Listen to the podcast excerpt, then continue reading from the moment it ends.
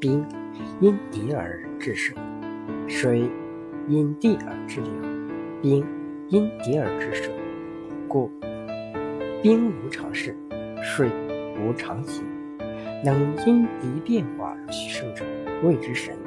故五行无常盛，四时无常位，日有短长，月有死生。水因为地势的高下而制约奔流方向，打仗要根据敌情而制定取胜方针，所以没有固定不变的作战方法，就像水流没有固定的形态一样，可以依据敌情变化而取胜，就称得上用兵柔神。所以五行相生相克，四季依次交替，没有哪个季节可以固定不移。白天有短有长，月亮有缺有圆，水流有固定的趋势，会受地形制约，辟高而趋下。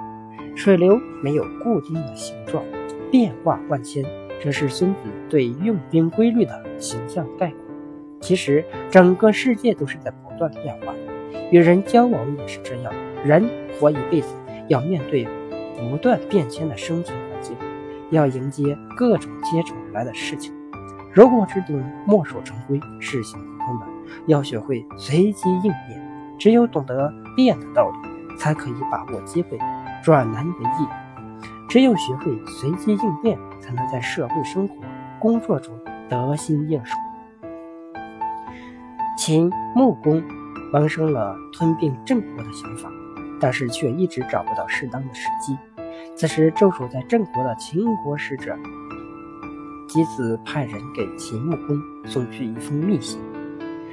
箕子在信中说：“郑国人现在非常相信，让我掌管郑国城池北门，这可是非常好的机会。如果我国军队悄悄地开到郑国北门下，我倒是在暗中打开城门，一定可以给郑国一个。”突然袭击，迅速占领郑国。秦穆公对这一情形很意外，也非常高兴。他立即下令，命孟明视为大将军，西岐树、白乙丙为副将军，率秦军东进，企图发起对郑国的突然袭击。十二月，天气非常冷，西北风呼呼地刮着。孟明氏率领秦军不顾严寒。日夜行军。第二年二月，他们来到华国扎营休息。这时的郑国情况已万分危急，但是郑人却浑然不知。一个叫玄高的郑国牛贩子，他经常外出去做贩毒的生意。玄高虽然只是一个外门的，却是一位聪明机智的爱国之士。一天，他赶了将近三百头牛，准备到洛阳去卖。在黎阳，巧遇一位由秦国来的老朋友。老朋友相见，非常高兴，两人就到小酒店里叙旧。两人一边喝着酒，一边聊了起来。宣高从这位朋友的嘴里得知秦国要派兵进攻郑国，还了解到秦军去年十二月就已经出发，现在军队都到了华国，不用多久就要到达郑国。宣高万分焦急，他急中生智，想出了对付秦军的办法。他告诉朋友后。就派人火速赶回郑国向国君报告，然后自己装扮成郑国一名使臣，还精心挑选二十头大肥牛，带上四张特制的牛皮，乘着马车，迎着秦军而去。